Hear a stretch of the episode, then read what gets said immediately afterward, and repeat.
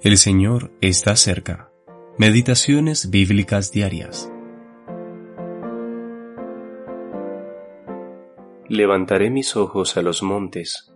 ¿De dónde vendrá mi ayuda? Mi ayuda viene del Señor, que hizo los cielos y la tierra. Salmo 121, versículos 1 y 2. Nueva Biblia de las Américas. La ayuda del Señor. La persona que teme a Dios debe enfrentar diversas pruebas y dificultades, y gracias a esto darse cuenta que no tiene la capacidad o el poder necesario para enfrentar las circunstancias que lo rodean. Necesita ayuda. La mayor fuente de debilidad en la presencia de la prueba es frecuentemente la confianza propia, la cual nos lleva a pensar que podemos enfrentar la prueba con nuestras propias fuerzas o nuestra propia sabiduría. Debemos aprender que no hay fuerza en nosotros. En cada paso necesitamos un ayudador que nos sostenga y nos conduzca.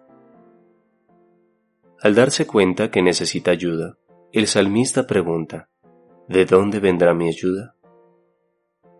Se ve rodeado de montes que lucen portentosos, imponentes e inamovibles. Pero el profeta Jeremías nos dice, Ciertamente vanidad son los collados y el bullicio sobre los montes. Ciertamente en Jehová nuestro Dios está la salvación de Israel. Jeremías capítulo 3 versículo 23.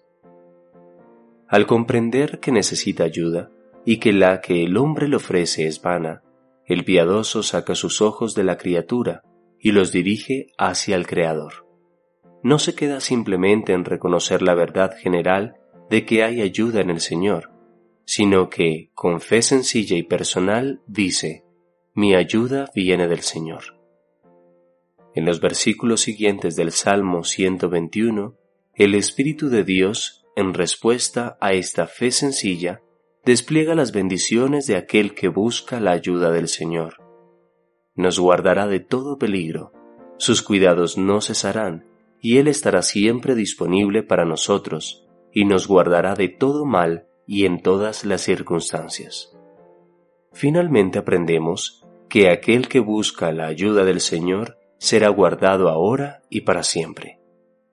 El salmista, sin duda alguna, tenía en vista el reino de mil años, pero el cristiano puede obtener una aplicación más amplia al mirar hacia una eternidad de felicidad con Cristo y como Cristo en la casa del Padre, donde Él ha ido a preparar lugar para su pueblo celestial. Hamilton Smith